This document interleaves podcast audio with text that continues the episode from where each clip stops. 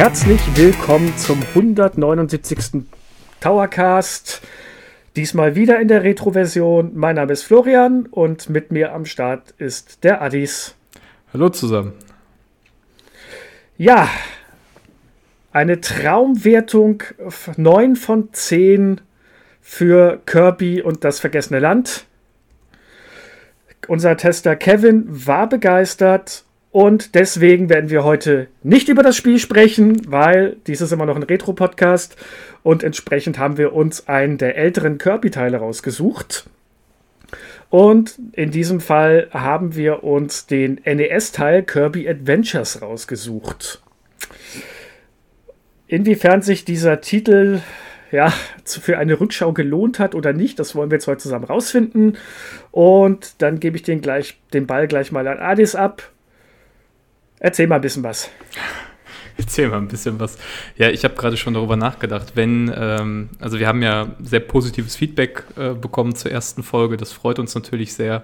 Und wenn sich das jetzt durchzieht, könnte es ja sein, dass Kirby und das vergessene Land dann in 20 Jahren in einer Ausgabe des Retro Towercasts Folge 800 irgendwas vorkommt. Äh, ja, Florian hat es äh, gesagt, wir reden heute über Kirby's Adventure, den ersten Heimkonsolentitel aus der Reihe. Und wir haben ein bisschen zurückgeguckt und haben überlegt, Kirby und das vergessene Land macht ja etwas Neues. Das ist das erste Mal Kirby in 3D. Und das wird ja auch von Fans als eine sehr große Richtungsentscheidung, als großer Sprung für die Serie wahrgenommen. Und wir dachten uns, wir schauen auf die Wurzeln zurück, haben dann aber festgestellt, dass der Gameboy-Teil, das allererste Kirby's Dreamland, ähm, zwar einen sehr hohen nostalgischen Wert hat natürlich für viele, dass da aber sehr viele der Spielmechaniken, die Kirby heute auszeichnen, nur angedeutet werden. Und deswegen haben wir uns gedacht, dass äh, Kirby's Adventure, also das erste Heimkonsolenspiel der Reihe, würde sich da als Einstieg anbieten. Ja, und vor allem, was man auch sagen muss, das wäre eine sehr kurze Folge gewesen, weil Kirby's Dreamland ähm, hat man, glaube ich, wenn man ein bisschen zackig spielt, innerhalb von 20 bis 30 Minuten durch. Das wäre also eine sehr kurze Folge gewesen und wir hätten uns äh, da nicht so viel drüber unterhalten können. Ja, das stimmt. Das ist natürlich äh, rückblickend so, dass die, die NES-Module oft nicht so, äh, die NES-Module sage ich schon, die Gameboy-Module ja nochmal ein ganzes Stück kleiner waren. Insofern war man in der Möglichkeit, die Welten darzustellen, sehr begrenzt. Und ich glaube, die meisten oder fast alle Gameboy-Spiele, wenn man sie heute wirklich kann und beherrscht, kann man unter einer Stunde durchspielen. Wenn man jetzt mal so endlos Spiele wie Tetris außen vor nimmt. Ähm, das ist diesmal ein bisschen was anderes. In der letzten Folge zu Yoshi's Island, äh, Flo, war es ja so, dass wir beide einen direkten Kontakt oder einen direkten Draht zum Spiel hatten, schon im Vorfeld. Diesmal schauen wir beide zurück auf einen Titel, den wir ähm, nicht so gut kennen aus der Zeit selbst, sondern den wir uns jetzt vor allem retrospektiv anschauen. Aber vielleicht lass uns einfach mal einsteigen mit der Frage, was hat, macht Kirby eigentlich für dich aus? Welchen Stellenwert hat äh, das Franchise für dich im Nintendo-Kosmos? Kirby hat für mich vor allem den Stellenwert, dass es immer das Spiel war, das du jedem hinlegen kannst und die Leute können es durchspielen. Ich weiß das noch, dass die Gameboy-Version, ähm, die ich damals besessen habe, das war auch mein Einstieg mit Kirby und danach hatte ich lange Zeit keinerlei Berührungspunkte mehr mit dem Franchise. Aber ähm, man konnte Kirby ja problemlos durchspielen. Und zwar auch, indem man einfach durch die sich aufbläst und dann vom einem Level Anfang bis zum Ende durchfliegt. Und das ist immer so ein bisschen für mich das Synonym gewesen. Kirby ist, war für mich immer das leichteste äh, Franchise der gesamten Nintendo-Welt. Und natürlich, was verbindet man mit Kirby? Den kleinen, knuffligen äh, rosa Kerl, der verfressen ist bis zum geht nicht mehr. Ja, ganz genau. Ich glaube fast, dass man sagen kann, neben Mario ist Kirby wahrscheinlich die Figur aus dem Nintendo-Kosmos, die so den höchsten Wiedererkennungswert hat. Also ich glaube, dass sehr, sehr viele Menschen, die gar nichts mit Gaming oder Videospielen zu tun haben, ähm, die sagen könnten, ach ja, das ist Kirby. So ähnlich wie sie halt sagen könnten, das ist Mario. Einfach weil das eine Figur ist, die, wie du sagst, sehr präsent ist, dass äh, das eine Spielereihe ist, die sehr zugänglich ist. Und hinzu kommt einfach, dass über die Jahre da werden wir noch ein bisschen drauf eingehen, sehr, sehr viele Kirby-Spiele erschienen sind für verschiedene Plattformen. und auch einfach sehr viel klassisches Merchandising eigentlich um die Figur entstanden ist. Also wenn man irgendwie mal durch so einen, äh, weiß ich nicht, so einen größeren Laden geht oder durch eine Spielzeugabteilung oder so, da hast du ganz oft irgendwelche Kirby-Plüschfiguren oder, oder Kirby-Sticker oder irgendetwas. Also es ist so eine, auf jeden Fall eine Marke von Nintendo, die deutlich auf die Masse zielt und eben auch neue Käuferschichten, neue Spielerschichten etc. pp. erschließen soll. Du hast jetzt schon ein wichtiges Gameplay-Element vorweggenommen, wenn wir da jetzt in die Besprechung für den NES-Teil einsteigen. Äh, Kirby kann fliegen und Kirby kann sich vollsaugen. Und das sind ja so die zwei wesentlichen Eigenschaften, die ihn von anderen Figuren unterscheiden. Aber lass uns vielleicht nochmal einen Schritt zurückgehen und fragen, was ist denn jetzt eigentlich beim NES-Teil Kirby's Adventure die Story-Prämisse? Ja, die Story, wir sind hier in der NES-Zeit, wie du gerade schon gesagt hast, und wie auch schon bei Yoshi's Island das letzte Mal ist die Geschichte äh, vergleichsweise simpel, möchte man meinen. Ähm, und zwar geht es um Folgendes. Ähm, es gibt ein Sternzepter, ein großes, mächtiges Artefakt, das plötzlich vom bösen König DDD oder König Nickerchen, wie er im Deutschen hieß, ähm, der war auch schon der Bösewicht aus dem Gameboy-Teil, der hat dieses Zepter genommen und in mehrere Teile zerbrochen und an seine Untergebenen weitergegeben. Ja, und Kirbys Aufgabe ist es jetzt, diese Teile zurückzuholen und das Zepter wieder zusammenzufügen und damit wieder, die, ich glaube, es ist der Mondbrunnen oder auf jeden Fall irgendein Monument damit zu aktivieren, damit ähm, die Bewohner von Dreamland wieder friedlich schlafen können. So, und jetzt Spoiler Alert, wer das wirklich noch spielen möchte und sich jetzt denkt, nee, ich will nichts von dieser fantastischen Geschichte hören, der sollte jetzt ein paar Minuten vorspulen. Äh, es gibt tatsächlich einen Plot-Twist und das ist für die damalige Zeit, glaube ich, auch echt ein bisschen ein kleines Novum in dem Sinne, denn es stellt sich am Ende des Spiels, nach dem End vermeintlichen Endkampf gegen DDD heraus, Mensch, der war gar nicht der Böse. Der hat diese Teile seinen Untergebenen gegeben, um quasi das Dreamland zu schützen. Denn Kirby äh, vermöbelt DDD am Ende erfolgreich. Und als Kirby zusammensetzen möchte, gibt es eine nette kleine Cutscene, wo DDD sich schon verzweifelt an Kirbys Bein hängt und ihn quasi nonverbal anfleht. Er soll doch das Zepter nicht zusammentun. Macht er dann natürlich trotzdem und als er das tut, tja, was passiert dann? Dann äh, plötzlich, erwacht plötzlich ein größerer Gegner, eine uralte Macht namens, oh ja, wie originell, Nightmare, der das äh, Dreamland dann quasi äh, in einen ewigen Albtraum stürzen will. Und das ist dann der Endkampf. Also wir haben hier tatsächlich einen waschechten Plot-Twist, den ich zu, für ein Spiel zu dieser Zeit echt absolut null erwartet hätte. Und das war eigentlich schon eine recht witzige Angelegenheit. Es ist ganz gut, dass du das jetzt ansprichst. Also dieser Plot-Twist ist ja tatsächlich auch so gelagert, dass, ich gebe es auch ganz offen zu, ähm, die Story von Kirby's Adventure eigentlich bis zum Ende einem, also zumindest mir, nicht so richtig ersichtlich war. Also man merkt halt, okay, man muss durch dieses Land gehen und dieser äh, König DD oder König Nickerchen, wie du gesagt hast im Deutschen, wird halt als Antagonist irgendwie vorgestellt. Es ist aber tatsächlich so, dass das sehr, sehr bedeckt ist. Also wenn man das Spiel das erste Mal startet, das ist eigentlich ganz schön, sieht man so eine Animation, wie Kirby gezeichnet wird. Und das ist ja auch, also vom, vom Hörensagen her heißt es ja so, dass äh, die Motivation für die Figur Kirby auch ganz viel damit zu tun hat, dass er ein sehr einfacher Sprite war. Ein Sprite mit hohem Wiedererkennungswert, eben diese sehr runde Form, die dann halt auch jetzt ab dem Spiel in diesem bekannten Rosa leuchtet.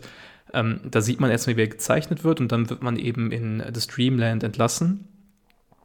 Und tatsächlich ist es über lange Zeit dann so, dass die Story auch sehr stark nach hinten rückt, also bis zu, im Grunde zum Ende des Spiels. DD taucht immer wieder mal so in den verschiedenen Hub-Welten auf, also man muss sich das so vorstellen, man bereist verschieden äh, geartete oder thematisch angepasste kleinere Welten, in denen es so kleine Tore gibt, Portale, die in die einzelnen Level führen. Und die haben dann irgendwie so bestimmte Themen, sind die zugeordnet. Es ist aber dann grundsätzlich so, dass man sehr schnell und auch ohne die Story zu kennen sagen kann, okay, ich verstehe schon, ich muss jetzt hier durch den Bildschirm laufen, erst durch das erste Tor, durch das zweite Tor, durch das dritte Tor, so weit, bis quasi die komplette Karte dieser kleinen Teilwelt aufgedeckt ist und ich dann, indem ich das Ende des Levels erreiche, dann zur nächsten Welt reise. Ähm, Florian, vielleicht kannst du kurz sagen, was ist eigentlich so die Idee hinter dieser Levelgestaltung, beziehungsweise was ist die Idee bei der Aufbau dieser Welt? Wie muss ich mir den Gameplay-Loop von Kirby's Dreamland vorstellen? Ja, relativ simpel.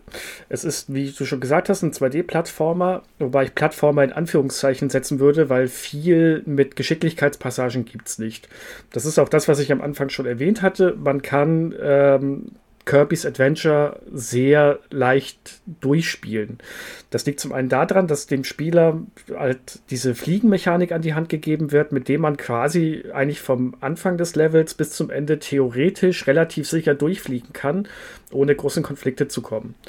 Für alle, die ein bisschen mehr Herausforderungen wollen, gibt es halt auch immer noch viele Gegner, die sich einem in den Weg gestellt werden und leichte kleine ähm, Plattformer-Passagen, so muss man zum Beispiel ähm, bestimmte ähm, Bereiche äh, ja, erreichen. Es gibt auch Wasserelemente, dass man ab und zu schwimmen kann.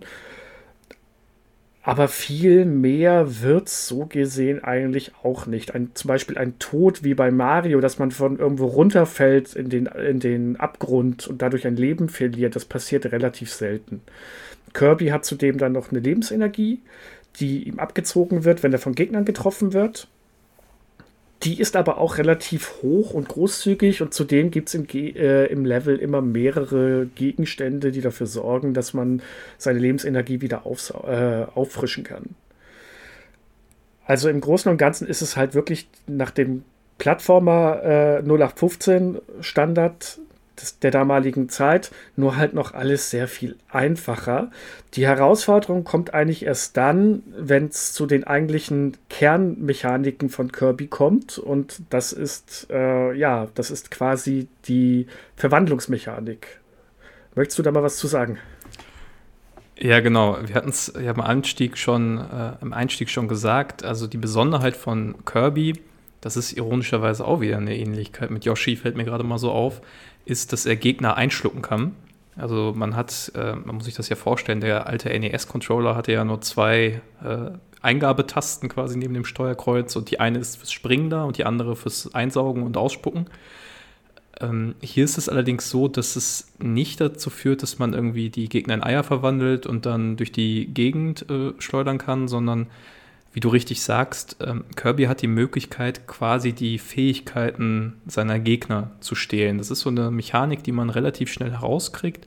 Wenn man die aufsaugt, dann gibt es unten, also in der UI im Bildschirm, ist dann quasi unten dargestellt, welche Fähigkeit man dadurch bekommt. Und bei manchen ist es relativ schnell ersichtlich und bei manchen muss man das ein bisschen ausprobieren. Also relativ einfach und auch sehr bekannt. Und ähm, ich habe jetzt auch die Demo-Version von Kirby und das vergessene Land gespielt, ist zum Beispiel dieses Schwert. Es gibt Gegner, die versuchen, Kirby mit einem Schwert anzugreifen und wenn man die einsaugt, dann sieht man danach, dass der kleine Kirby ein Schwert in der Hand hat und dann statt irgendwie was einzusaugen mit der Attacke, dann dazu übergeht, in einem Kreis um sich herum zu schlagen. Das ist zum Beispiel eine Fähigkeit, die sehr praktisch ist, wenn man versucht, irgendwelche Plattformen zu erreichen, auf denen ein Gegner steht, weil eben, wie du richtig gesagt hast, die Herausforderung dann erst kommt, wenn man wirklich versucht, okay, da ist vielleicht ein ähm, Teil des oder ein Item, das meine Lebenskraft wiederherstellt, das würde ich gerne wieder haben. Ähm, beziehungsweise ich würde gerne versuchen, in, diesen Ecke, in diese Ecke des Levels vorzudringen. Dann gibt es manchmal so ein paar Passagen, wo man sich ein bisschen durchknobeln äh, muss. Im Großen und Ganzen ist das aber auch tatsächlich sehr zurückhaltend. Also wenn man da wirklich nur durch will, dann kann man in der Regel mit Einsaugen und Ausspucken der Gegner mit ein bis zwei Fähigkeiten da sehr schnell durchkommen und hat in der Regel nicht so große Schwierigkeiten. Ja, diese Fähigkeiten, das ist aber auch, äh, muss man sagen, für die damalige Zeit echt viel. Also ich hatte das irgendwie in Erinnerung, dass das nicht, dass das nur eine Handvoll vielleicht ist, aber das sind ja wirklich ich glaube, mindestens acht, neun Stück. Ich habe es jetzt nicht nachgezählt und ich habe auch nicht nachgeschaut. Aber ähm, alleine wirklich jeder zweite Gegner, den man einsaugt, der hat ja irgendwas Bestimmtes. Du hast schon gesagt, das ist einmal das Schwert, mit dem man sich durch die Gegend schwingen, äh, schwingen kann. Dann äh, kann man zum Beispiel von Gegnern, die mit Flammen um sich schießen, äh, die einsaugen. Also es ist, geht von, äh, das Repertoire von Kirby wird ziemlich erweitert und man kann das auch nach seinen Vorlieben nehmen. Ich habe das zum Beispiel so gemacht, dass ich mir den Laser, ich weiß jetzt nicht, wie das wieder, Laser Waddle Dee, also so ein kleines äh, Viech, so ein Blob auf zwei Beinen mit einem Auge, so ein kleiner Zyklop halt eigentlich, der mit Lasern um sich schießt. Und wenn man den frisst, dann kann man das auch machen. Und das, das erlaubt einen dann, dass man quasi einen äh, Laser von oben nach unten, der einmal sich quer durchzieht, abfeuern kann. Das ist so mein persönlicher Favorit gewesen. Ja, das ist, das ist jetzt gut, dass du das sagst mit dem Zyklopen. Ist tatsächlich so. Also die sind sehr gut zu lesen, finde ich. Obwohl man ja sich immer vor Augen führen muss, wir reden hier über das NES, also eigentlich über Hardware für, aus den 80ern. Ähm, das Spiel ist jetzt eine Besonderheit, weil es dann eben 93 rausgekommen ist, äh, zu einer Zeit, als es schon das äh, Super Nintendo gab, also die Nachfolgekonsole. Der Vorteil ist allerdings, man merkt, dass sie die Hardware einfach sehr gut kennen und dass sie sehr viel ausreizen können und sehr viel machen können. Und insofern sind auch die Sprites und die Animationen sehr gut. Und es ist zum Beispiel so, diese Schwertkämpfer, die erkennt man einfach daran, dass sie so einen kleinen Ritterhelm aufhaben. Also das sieht man auch ganz deutlich. Die haben so, so quasi so einen Spitzhelm oder wie man die nennt, äh, der vorne zugeht und dann irgendwie so eine Feder, die äh, hinten rausguckt und dann eben das Schwert ganz sichtbar oder die Zyklopen, die so ein bisschen alienmäßig aussehen.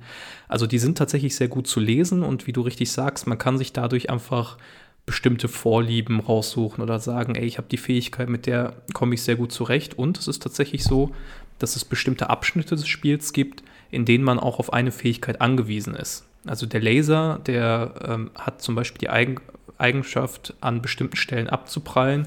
Und das wird für in Anführungsstrichen Rätsel genutzt. Also ähm, ich glaube, wenn man einfach nur von A nach B geht und den Knopf drückt, dann wird das eigentlich automatisch fast schon ausgelöst durch das Leveldesign. Aber es ist tatsächlich so, der schießt dann irgendwie ums Eck und kann dann beispielsweise Gegner von hinten treffen, die, die normalerweise verborgen äh, geblieben wären oder sowas. Und insofern ist das schon eine, eine, Stärke des Spiels und auch etwas, was das Spielgefühl ganz wesentlich prägt, dass man eben sagt, hey, die Fähigkeit gefällt mir gut und ich versuche die jetzt auch wirklich zu behalten. Und dadurch wird dieses eigentlich sehr leichte Spiel, wenn man es möchte, ein bisschen anspruchsvoller. Ja, das ist ein gutes Stichwort, weil du setzt dir deine Schwierigkeit selber. Du kannst, wenn du willst, das Spiel problemlos von A nach B durchspielen, ohne dass du einen Treffer abkriegst. Du kannst aber auch den Schwierigkeitsgrad erhöhen, indem du sagst, du nimmst nur bestimmte Verwandlungen oder du äh, nimmst nur äh, nimmst jede mit, die du kriegen kannst. Es gibt auch äh, Verwandlungen, die kannst du auch nur insgesamt ein oder zweimal verwenden. Das sind dann ganz besondere, mächtige Kopiefähigkeiten. Eine, die ich davon richtig toll finde, ist das Mikrofon. Die finde ich deswegen toll. In der NES-Version ist das noch nicht so. Das ist in der späteren Super NES von Kirby's Fun Pack so gewesen. Das ist, bleibt mir bis heute in Erinnerung. Das habe ich damals gespielt. Wenn man dieses Mikrofon eingesaugt hat, dann kann man es insgesamt dreimal verwenden. Einmal ruft Kirby laut ins Mikro rein, dann hat er ein Megafon und dann am Ende schreit er nochmal in das Mikro rein. Und in der NES-Version ist das dritte Mal ein fast schon ja, ich würde schon sagen, ein Metal Growlen, das er da reinhaut und alle Gegner auf dem Bildschirm kriegen Schaden. Das ist jetzt in der NES-Version noch nicht so, da sind halt einfach nur schrille Sounds, aber das, das Ergebnis ist dasselbe. Man ist danach plötzlich ohne da. Das ist also auch was, was man damals rauskriegen musste. Was dazu kam auch noch, wenn man sich so eine kopierte Fähigkeit einverleibt hat und man wurde dann doch von dem Gegner getroffen, dann kam ein zusätzlicher Punkt hinzu, dann hat man nicht nur Leben verloren, sondern die Fähigkeit wurde aus einem quasi rausgeboxt und ist dann in Form eines Sterns durch die Gegend geflogen und man musste es neu einsaugen. Da kam also immer noch ein bisschen Hektik hinzu, wenn es eine Fähigkeit war, die man vielleicht nicht so einfach kriegt und unbedingt haben wollte und dann einmal quer durch den Level gerannt ist, dem Ding hinterher und es versucht hat einzusaugen. Ja, das ist ja vor allem so bei, ähm, es gibt immer wieder verschiedene Abschnitte, die da wie so eine Arena aufgebaut sind. Also eigentlich ist das ja, wie du äh, schon gesagt hast, ein Plattformer, man geht von A nach B, also ist viel Bewegung drin. Es gibt aber immer wieder so Momente, in denen das Spiel einen irgendwie in so eine kleine Stage setzt, und dann auf verschiedenen Ebenen Gegner anrichtet, die dann irgendwie auf einen was runterwerfen oder so. Und das sind so die Phasen, in denen ähm, ich am meisten getroffen wurde, wenn, als ich das gespielt habe jetzt. Und in denen man auch so ein bisschen taktieren kann, eben wie du sagst, ne? Oh, welche Fähigkeit hat denn der jetzt da oben? Könnte mir die gegen die zwei, die ein bisschen höher äh, gelegen sind, helfen? Oder ist die Fähigkeit, die ich habe, sehr gut gerade? Dann muss ich eben versuchen, äh, nicht getroffen zu werden. Also da kommt halt dieses Element so ein bisschen rein, dass man sagt, ich suche mir das aus, wie passt es mir gerade am besten, was sind die Möglichkeiten, die ich in der Hinsicht habe. Ähm, eine Sache, die wir jetzt noch nicht angesprochen haben, und das war mein persönliches Highlight jetzt beim Wiederspielen, ähm, es ist ja nicht nur so, dass es die einzelnen Levelabschnitte gibt, in denen wir eben von A nach B gehen oder uns diesen Gegnern stellen, sondern auch Minispiele. Und zwar eigentlich ganz witzige Minispiele. Welches Minispiel war denn dein Highlight? Und wenn du jetzt nicht das sagst, was das Highlight war, dann muss ich darüber nachdenken, diesen Podcast zu beenden. Oh Gott, ähm, was war mein Highlight? Ähm, mein Highlight bei den Minispielen war, das liegt aber auch eher daran, dass es sehr einfach war, war dieses ähm, Früchte aufsaugen. Da steht DDD am äh, Spielrand, bisschen in dem Ring drinne und er wirft, nee, es fallen Früchte vom, äh, vom Himmel quasi, vom Dach, die du einsaugen musst und zwischendrin wirft DDD immer Bomben auf einen. Und du musst aufpassen, dass du zum richtigen Zeitpunkt den A-Knopf drückst, damit du die einsaugst und nicht die Bomben einsaugst. Und je nachdem, wie du das machst, ähm, ja, kriegst du entsprechend nachher Punkte. Aber ich glaube fast schon, das hast du nicht gemeint, oder? Äh, nein, es tut mir leid, Flo, das war die falsche Antwort. Die einzig richtige Antwort auf diese Frage ist natürlich das Western-Spiel. Stimmt, das Western-Spiel. Das, äh, Aber das spielerisch zwar nicht so spannend ist, also man muss sich das im Grunde vorstellen, es ist ein Counter, äh, der oben so blinkt und dann gibt es irgendwann diesen Moment, jetzt darfst du ziehen und man muss quasi schneller ziehen als sein Gegenüber und es gibt insgesamt fünf Runden und äh, man muss quasi in jeder Runde steigt der Schwierigkeitsgrad, also die Reaktionszeit wird immer niedriger und ich muss echt sagen, also die vierte und fünfte Runde, da muss man schon relativ flott sein. Ähm, aber das ist einfach so fantastisch inszeniert mit diesem kleinen Kirby, der da irgendwie in dieser Wüste steht, diesen Cowboy-Hut aufhat, irgendwie in den Rahmen, in den Möglichkeiten des NES irgendwie so böse guckt. Und auch die Gegner tragen ja alle so Cowboy-Hüte oder Outfits, die da angepasst sind. Also da habe ich mich immer gefreut. Es war immer so mein Highlight, wenn ich dann in der Welt war und dann gesehen habe, ey, da drüben ist das Western-Spiel, da bin ich da als erstes hin, sobald es ging, um das wieder durchzuziehen und äh, zu gucken, wie weit ich komme.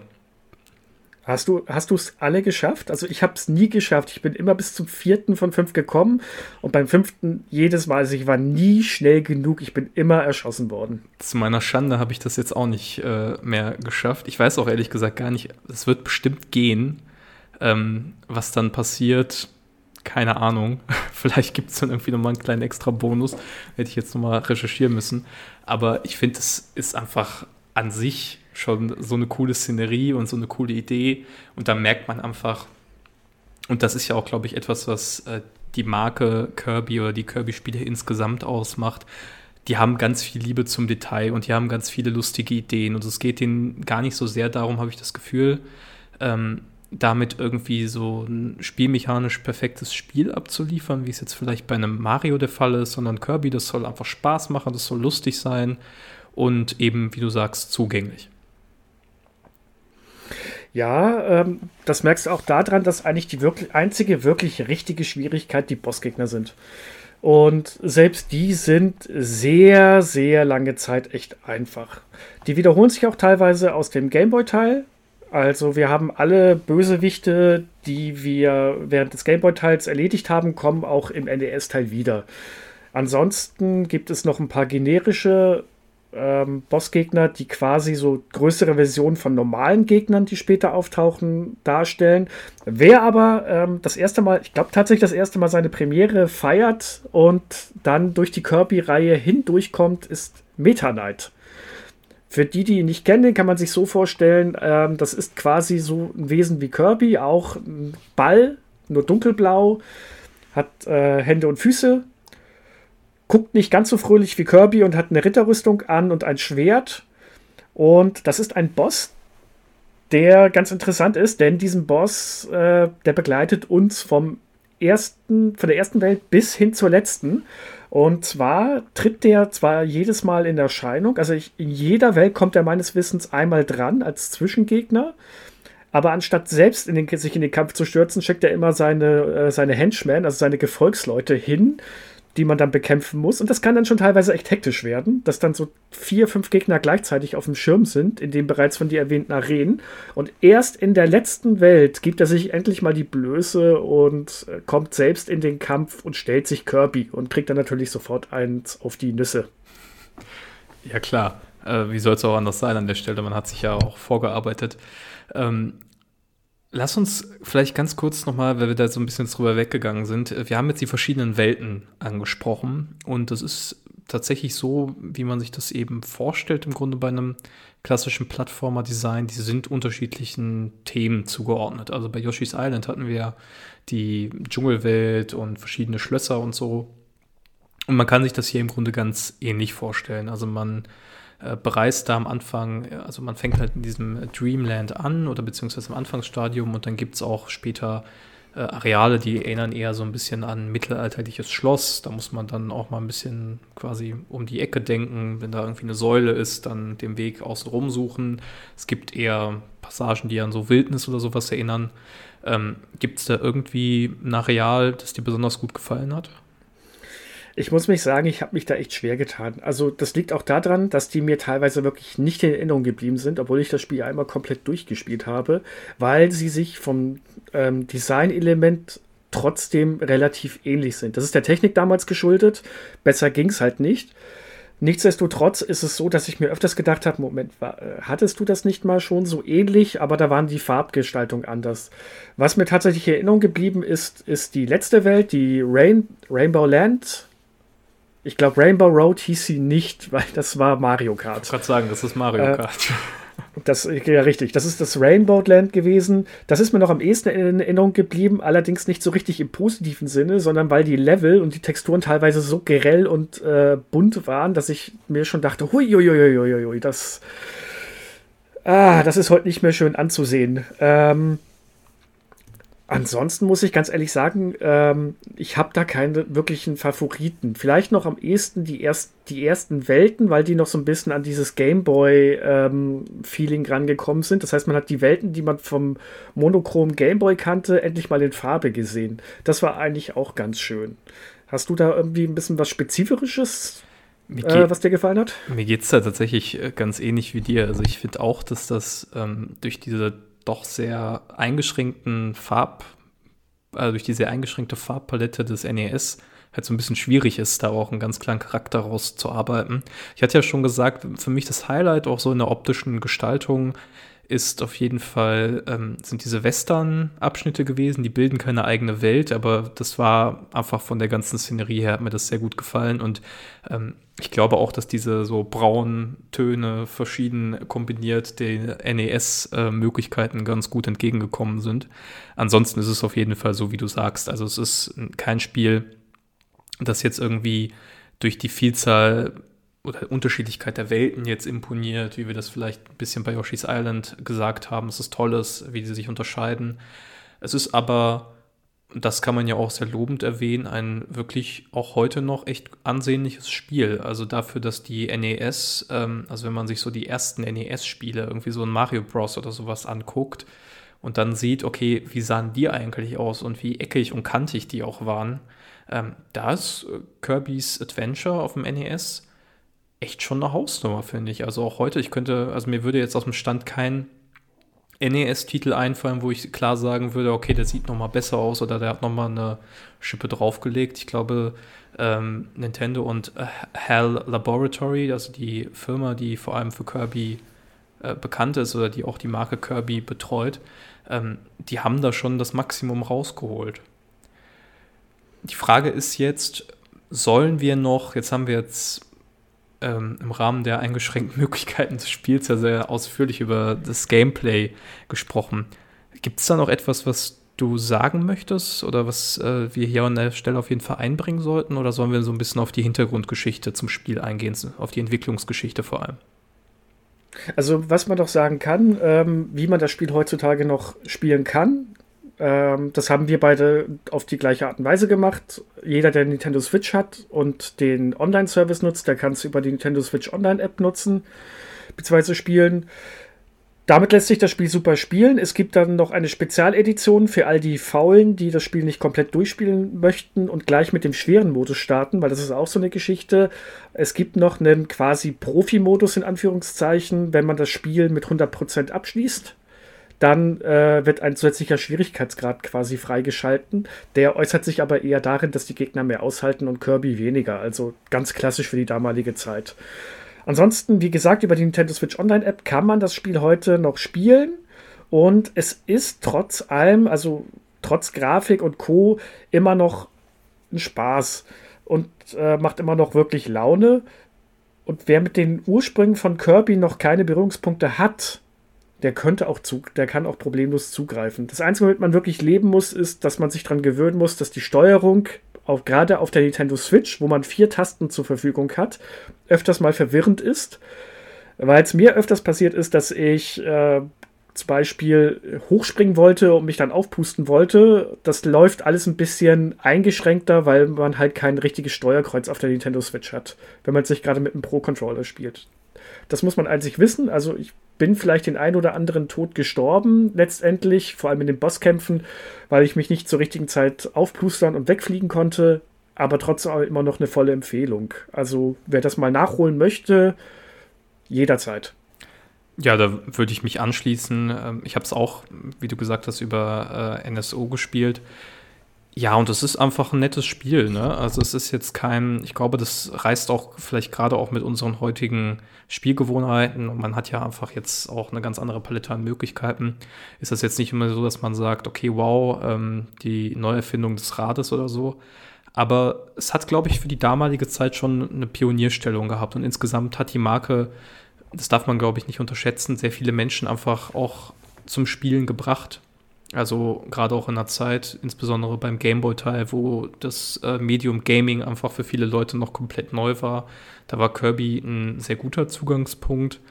Und vor allem war das doch, also das ist ja einfach auch eine total knufflige Figur. Also das, da kommt auch wieder dieser ähm, Nintendo-Faktor zum Tragen, dass das, glaube ich, eine Spielfigur ist oder auch ein, ein Franchise, das Eltern ihren Kindern gerne in die Hand drücken und sagen, hey komm, das sieht doch ganz nett aus äh, vielleicht hast du damit deinen Spaß. Und was auch noch wichtig ist, wenn man es mal durchspielen möchte und sich jetzt jeder sagt, oh, ich weiß nicht, ob ich da die Zeit und die Lust für habe. Also ihr könnt das Spiel innerhalb von vier bis fünf Stunden komplett durchspielen. Das ist jetzt kein Zeitfresser oder dergleichen. Wer also jetzt sagen möchte, ich habe jetzt mal einen Abend Zeit, das ist locker machbar. Ja, auf jeden ja, Fall. Ja, da würde ich aber sagen, da, ja, da würde ich sagen, dann gehen wir jetzt mal an die ähm, Entstehungsgeschichte ran. Da werfe ich dir mal den Ball zu. Ja, das ist, ich hatte ja gerade schon gesagt, ähm, wenn man Kirby sagt, dann muss man auch Hell Laboratory sagen. Und ich hoffe, ich spreche das jetzt richtig aus. Das ist eine, nach meinem Wissen, bis heute unabhängige Firma, die aber sehr, sehr eng mit Nintendo zusammenarbeitet. Also das ist ja eine Besonderheit von Nintendo, dass sie sehr enge Partnerstudios haben, über viele Jahrzehnte schon denen sie bestimmte Marken anvertrauen. Also Beispiel wäre auch Intelligent Systems mit Fire Emblem. Also äh, eigentlich nicht Nintendo-Firmen, die aber so eine enge Anbindung an Nintendo haben, dass quasi gemeinsame Markenrechte bestehen und dass die Marke, die eigentlich Nintendo gehört, dauerhaft im, äh, in kreativer Hochheit eines Studios steht. Und bei Hell Laboratory ist das genauso. Und da ist vor allem ein Name wichtig, den wir hier nicht unerwähnt lassen dürfen in einem Kirby-Podcast, nämlich Masahiro Sakurai. Ähm, dem werden die meisten von euch wahrscheinlich als äh, Mastermind hinter Super Smash Bros. Ultimate kennen, beziehungsweise generell hinter der Smash Bros. Serie. Und Sakurai war damals ein sehr junger Entwickler, der bei Hell Laboratory angefangen hat und man kann eigentlich sagen, er war der Vater von Kirby. Also er hat diese Idee gehabt mit dieser knuffligen Figur, er hat auch diesen Sprite äh, gezeichnet, also äh, diese Animation, von der ich gerade gesprochen habe am Anfang des NES-Levels, äh, des NES-Spiels, wo man quasi sagt, hier, so kannst du Kirby malen, äh, das geht auf ihn zurück und er war derjenige, der da federführend quasi dran saß und gesagt hat, hey, ich würde gerne ein Spiel machen, das eben diese Zugänglichkeit bietet Und hier kann man da an der Stelle sehen, wie er das umgesetzt hat. Daneben gibt es noch zwei andere wichtige Figuren, äh, die in der Nintendo-Geschichte sehr prominent sind und ebenfalls am Spiel mitgewirkt haben. Vielleicht kannst du da was zu sagen, Flo. Ja, einer davon ist Satoru Iwata und wen man jetzt, also Iwata vom Namen her kennt man natürlich auch, aber der wahrscheinlich noch größere Name ist Shigeru Miyamoto, die beide mit an Bord waren. Und ähm, dieses Dreiergespann aus Sakurai, Iwata und Miyamoto, also quasi der Mario-Erfinder bzw. der das Nintendo Mastermind schlechthin, haben sich da zusammengetan, hatten das auch schon ähm, beim ersten Kirby gemacht. Und ähm, was halt, du hast es gerade schon gesagt, die größte ähm, Vorgabe für die drei waren oder auch für Iwata war, äh, Sakurai, Entschuldigung, jetzt bringe ich die schon durcheinander. Für Sakurai war ein Spiel zu schaffen, das möglichst simpel sein soll. Und das hatten sie mit dem Gameboy-Spiel schon geschafft. Und da gab es auch immer wieder mal den Kritikpunkt, es ist zu kurz und zu einfach. Also hat man sich an, zurück ans Konzeptboard begeben und hat sich dann gedacht, wir müssen irgendwie dafür sorgen, dass das Spiel so leicht bleibt wie auf dem Gameboy, weil auf dem Gameboy konnte man tatsächlich jedes Level komplett durchflie durchfliegen. Man musste äh, ohne große Schwierigkeiten konnte man jeden äh, Gegner besiegen. Bossgegner war nicht schwer und ich glaube, das Gameboy-Spiel konnte man in ein bis zwei Stunden durchspielen. Also das war wirklich sehr, sehr schnell durch. Also hat man sich dann überlegt, wie kann man dafür sorgen, dass das Spiel gleichzeitig leicht bleibt, aber auch für erfahrenere Spieler ein bisschen anspruchsvoller ist. Und da kam die Kopierfunktion rein, die wir jetzt vorhin ja schon mehrfach erwähnt haben. Und die Kopierfunktion sollte jedem die Möglichkeit geben, das Spiel nach seinen eigenen Vorlieben zu gestalten. Möchte man es schwer haben, dann versucht man den Level komplett ohne Kopierfertigkeit durchzukriegen und ohne zu fliegen. Wollte man sich eine Herausforderung schaffen, hat man sich vielleicht auf eine äh, besondere Fertigkeit festgelegt. Oder man wollte es einfach haben und hat halt jede Fähigkeit, wie sie gerade passt, eingesaugt und verwendet. Und die Nintendo-Version war auch die erste, wo Kirby natürlich in Farbe war. Und zu aller Überraschung wurde Kirby pink. Und das war etwas, was Sakurai aber auch schon immer im Sinn hatte. Das war halt der Punkt, wo auch Miyamoto damals überrascht war, weil der hätte gedacht, dass, man, dass er quasi eine andere Farbe haben sollte. Aber nein, Pink war schon immer im Kopf von Sakurai drinne und dementsprechend wollte er das auch so beibehalten. Jetzt gibt es hinsichtlich ähm, von der Idee noch, wie äh, doch den einen oder anderen netten äh, Fun Fact. weißt du noch zufällig aus dem Kopf, wie Kirby ursprünglich heißen sollte? Ich glaube, wenn ich mich richtig erinnere, war einmal Twinkle Popo im Gespräch. Und äh, dem anderen Namen musstest du mir kurz auf die Sprünge helfen, das habe ich nicht mehr auf dem Schirm. Ja, es war Twinkle Popo und Gasper. Und man kann, glaube ich, in der Retro-Perspektive sagen, Gott sei Dank haben sie ihn nicht Twinkle Popo genannt. Gerade in Deutschland wäre das wahrscheinlich der Brüller schlechthin gewesen. Und Gasper, ja, gut. Es, es äh, ranken sich ja noch die Gerüchte drum, dass Kirby deswegen so heißt, weil der Anwalt von Nintendo damals ja Jack Kirby hieß. Das wurde aber dementiert. Ah, das wurde dementiert. Das äh, wollte ich jetzt gerade aufwerfen. Ich habe auch immer diese, diesen äh, Urban Myth irgendwie im Kopf, dass der, die doch angeblich damals Nintendo of America angeblich irgendwie mit dem Vermieter Probleme hatten und der Vermieter war doch irgendwie Mario oder wie war das, ne? Oder bringe ich jetzt gerade was das völlig weiß. auseinander? Also irgendwie gab es da, es gab den Anwalt und ich glaube, es war den, gab den Vermieter des Ge äh, Gebäudes. Ähm, das, kann, das kann gut sein, ja. Und da wurde diese Story immer erzählt, aber gut, dann haben wir das jetzt mal als Urban äh, Myth äh, enttarnt. Zumindest also so was Kirby jedenfalls angeht. wurde es Genau, so wurde es auf jeden Fall in dem Interview von 93 gesagt. Da wurden sie nämlich direkt darauf angesprochen, dass Kirby ja so heißt wie Jack Kirby. Und dann haben sie gesagt, ja, ist ein lustiger Zufall, ist aber jetzt nicht der Grund gewesen, weswegen Kirby Kirby heißt. Ist ja ein guter Name, muss man sagen. Also ist ein Name, den du überall gut aussprechen kannst, der einen hohen Wiedererkennungswert hat, der auch irgendwie knuffig klingt. Jetzt weiß ich natürlich nicht, wie Jack Kirby aussah. War wahrscheinlich ein sehr äh, gestandener Mann dann zu der damaligen Zeit, aber gut, vielleicht ist es auch umgekehrt durch die Prägung, durch die Figur dazu entstanden, dass man eben bei Kirby jetzt immer an so was Kleines, Rosanes denkt, ähm, das familienfreundlich ist. Ähm, ja, also wie du richtig gesagt hast, Miyamoto und Iwata waren da eben auch involviert. Und das ist halt schon was Besonderes, dass man, äh, wenn man sich vorstellt, gut, Shigeru Miyamoto als Mario-Vater war da natürlich entsprechend auch schon mit Standing, aber auch die Vorstellung, dass dann eben Iwata und Sakurai, also die beide äh, damals an diesen Spielen mitgewirkt haben, dann später doch sehr, sehr prägend waren für die weitere äh, Nintendo-Geschichte und Nintendo-Entwicklung und insbesondere ja Iwata mit der Wii und ähm, dem äh, DS- und 3DS-System ja im Grunde das moderne Nintendo ganz wesentlich mit seiner Vision mitgeprägt hat. Dann zeigt das auch einfach, was für einen Stellenwert die Marke Kirby hat äh, für den Gesamtbetrieb, also für das Unternehmen und eben auch für die Nintendo-Kultur. Wir können vielleicht einmal noch, äh, bevor wir abschließen, ein bisschen über das neue Kirby reden, äh, wie sich das, vielleicht finden sich da so ein bis zwei Elemente aus dem NES-Teil oder aus der Kirby-Geschichte, die wir wieder aufgreifen können. Aber vielleicht können wir noch einmal ganz kurz über die verschiedenen Spiele reden, ähm, die es nach 93 und nach dem Gameboy-Teil davor gab. Und eine Besonderheit ist mir jetzt auch mal wieder in Vorbereitung auf den Podcast heute aufgefallen, ist, dass Kirby, glaube ich, neben Mario die Figur ist, die mit Abstand die größte, größte Varianz hat. Also die mit Abstand den meisten unterschiedlichen Spieltypen, Funracer, äh, Kampfspiele etc. pp. untergebracht ist.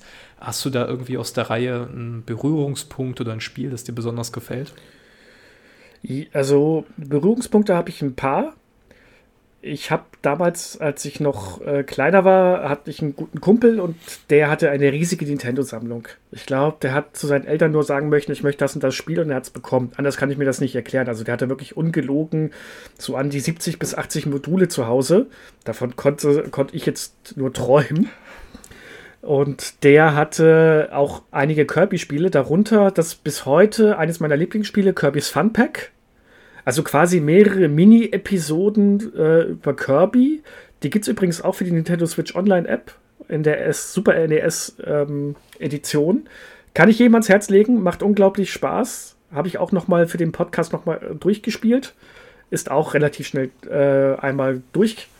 Und dann äh, hatte ich noch ein ziemlich genau äh, Erlebnis mit Kirby Golf. Und zwar insofern, dass ich das damals gespielt hatte und ähm, ausgeliehen bekommen hatte und da irgendwie, ich hatte gedacht, das wäre ein normales Kirby-Spiel, weil ich das, dieses, dieser Golf-Aspekt wurde mir verschwiegen. Ich habe das quasi mit einem, mit einem Kumpel getauscht und er hat gesagt, ja, ich habe dieses Kirby-Spiel und hier, das kannst du mal ausprobieren und so weiter, das ist total toll. Und der wollte von mir, ich glaube, Mega Man X hatte ich damals auf dem Super Nintendo.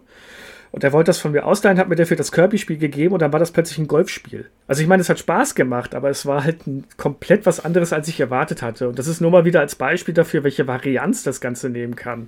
Ein Golfspiel mit Kirby, das hast du halt so bei anderen Nintendo-Charakteren nicht gehabt. Hattest du da irgendwie früher mal noch Berührungspunkte mit Kirby großartig oder bist du in deiner Jugend davon quasi ja, außen vor gewesen? Jetzt muss ich ja erstmal fragen bei der aktuellen Wertentwicklung, ob du Mega Man X wiederbekommen hast. Sonst wäre es ja wirklich ein sehr schlechter Deal gewesen. Ich muss, ich muss ganz ehrlich sagen, ich habe zu den Kindern damals gehört, ich habe immer, wenn die nächste Konsole kam, habe ich meine alte Konsole genommen, alles äh, zusammengepackt und habe es verkauft. Ja. So habe ich mein NES, mein Super NES und mein Nintendo 64 äh, von damals verloren. Heute ärgere ich mich drüber. Damals war das der beste Deal, den ich in meinen Augen machen konnte. Ja. Weil dann konnte ich mir immer die Nachfolgekonsolen kaufen. Also nein, ich habe es nicht mehr. Ja, wenn man jung ist, dann macht man dumme Fehler. Ich äh, versuche auch immer mein äh, geistiges oder mein kleines Ich äh, mental irgendwie davon abzuhalten, diese Super Nintendo-Verpackungen wegzutun, weil die Module ja weniger Platz wegnehmen und so aber das ist mal was für einen anderen Podcast. Äh, ich habe tatsächlich nach dem Gameboy-Teil und ähm, ich bin ja jetzt auch für den NES-Teil quasi das erste Mal wieder äh, bei Kirby's äh, Adventure eingestiegen. Das war irgendwie eine von den Nintendo-Marken, die mich persönlich nie so angesprochen hat. Ich weiß auch nicht genau, was es war. Vielleicht war das irgendwann dieser Bruch, ähm, dass ich dann gesagt habe, das ist mir jetzt ein bisschen zu kiddie alles. Ähm, das hat man ja dann mal so in gewissen Phasen. Und ansonsten gab es einfach andere Figuren, die ich irgendwie cooler fand. Also auch als Kind, auch als ich Plattformer gespielt habe, da waren einfach so Sachen wie äh, später dann auf der ersten Playstation so ein Crash Bandicoot oder so. Ähm, das waren einfach Figuren, die mich jetzt persönlich mehr angesprochen haben, wo ich irgendwie das Gefühl hatte, okay, die sind cool. Ähm, und man will ja irgendwie cool sein als Kind, da hat man ja so ein inneres Bedürfnis nach, glaube ich. Insofern habe ich da jetzt echt lange keine Berührungspunkte mehr mit gehabt. Ich muss aber sagen, ich habe jetzt vom neuen Kirby, also Kirby und das vergessene Land für die Nintendo Switch, habe ich die Demo gespielt und äh, bin echt, echt angetan. Ähm, das ist ein wirklich schönes Spiel, wirklich sehr rund, sehr gepolished, also von dem, was ich bis jetzt sehen konnte. Ähm, und ein Titel, den ich mir auf jeden Fall anschauen werde. Jetzt geht mir auch so. Also ich habe, glaube ich, nach dem Super Nintendo Pack mir keins mehr gekauft. Habe auch wirklich alles ausgelassen. Also auch äh, das ähm, Kirby's Magic Garn, also auch dieses wie Yoshi's Woolly, Woolly World, wo Kirby quasi aus Strick und Wolle besteht. Das habe ich zwar gesehen und mir damals gedacht, ach, das sieht ganz cool aus. Hab mir dann Berichte durchgelesen und gesehen, ah, ist okay, ist wieder Kinder einfach, äh, hast du in ein paar Stunden durch. Nee, da gibst du dein Geld für was anderes aus. Und das hat so hat sich weitergezogen. Ich habe auch auf der Switch das Star Allies jetzt nicht gespielt. Hab aber auch die Demo gespielt und zu dem Zeitpunkt, wo wir den Podcast aufnehmen, ist ja der neue Kirby-Teil noch nicht offiziell erschienen. Dementsprechend vorbestellt habe ich ihn mir, aber äh, das ist auch der erste seit, ja, seit der Super Nintendo-Zeit, den ich dann tatsächlich besitze. Ja, ich bin da auch noch ein bisschen am überlegen, ob ich den direkt zum Start hole. Ich habe ich hab schon Lust, aber der äh, berühmte Pile of Shame wird ja nicht kleiner. Das ist die ewige äh, Zwickmühle, in der man sich wiederfindet. Gut, wir haben schon was dazu gesagt, wie man Kirby's Adventure nachholen kann. Also wenn ihr, ihr werdet ja wahrscheinlich eine Nintendo Switch haben, wenn ihr euch aktuell im Nintendo-Kosmos bewegt, da könnt ihr das über NSO relativ einfach nachholen, lohnt sich auch noch. Und ansonsten gucke ich gerade mal auf unseren schlauen Zettel. Hast du noch etwas, das wir auf jeden Fall ansprechen sollten oder ein Punkt, der dir noch fehlt? Nee, wir haben eigentlich alles besprochen. Ähm, was ich jetzt noch gerne so allgemein sagen wollte, ähm, für alle Endtower-Besucher von uns, die den Cast jetzt gerade hören, es gibt im Forum von Endtower im Vorschlagsbereich einen Thread, den könnt ihr gerne besuchen. Da freuen wir uns über Vorschläge zu zukünftigen Spielen. Wir haben zwar schon ein Spiel für die nächste Folge, das können wir ja vielleicht gleich noch mal ein bisschen anteasern. wenn, wenn dir jetzt spontan ein guter Teaser einfällt, du kannst dir was überlegen, während ich noch Werbung mache. Ansonsten freuen wir uns natürlich, wenn ihr uns Kommentare da lasst, wie ihr es gefunden habt. Wir haben schon ein paar nette Kommentare bekommen das letzte Mal. Feedback ist immer gerne gesehen, gehört. Auch vielleicht die eine oder andere gute Bewertung für unsere Folgen. Das hilft uns immer ein bisschen Reichweite zu generieren und mehr Zuhörer zu kriegen und äh, das ist immer eine feine Sache. Und ansonsten hoffen wir, dass ihr sehr viel Spaß hattet und jetzt schaue ich mal kritisch zu dir rüber. Adis, ist dir noch was eingefallen, wie man unsere nächsten Titel so ein bisschen äh, ja, ja, ja, klar. Ich meine, ich werde jetzt gleich den Witz machen, den ich dir schon im Vorfeld gesagt habe und wo du mir einfach nur kommentarlos drei Punkte zurückgeschickt hat, äh, geschickt hast. Ähm, wir haben ja jetzt zwei sehr familienfreundliche Spiele besprochen, zwei sehr äh, Nintendo-eske Spiele, aber natürlich, äh, die Nintendo Retro-Welt lebt ja nicht nur von äh, Freundlichkeit und Zugänglichkeit, sondern auch von knüppelharten Spielen für waschechte Männer und solche, die es für gern werden wollen. Und äh, insofern wird die nächste Folge auf jeden Fall ein Kontrastprogramm zu den letzten beiden Episoden sein. Und mit diesem schlechten Wortwitz verabschieden wir uns. Vielen Dank fürs Zuhören. Ähm, bitte schaltet auch zu den weiteren Towercast-Folgen mit Dennis und Felix ein. Und ansonsten hören wir uns hoffentlich in 14 Tagen wieder. Ich hoffe, ihr hattet Spaß. Und damit sage ich Tschüss. Ciao.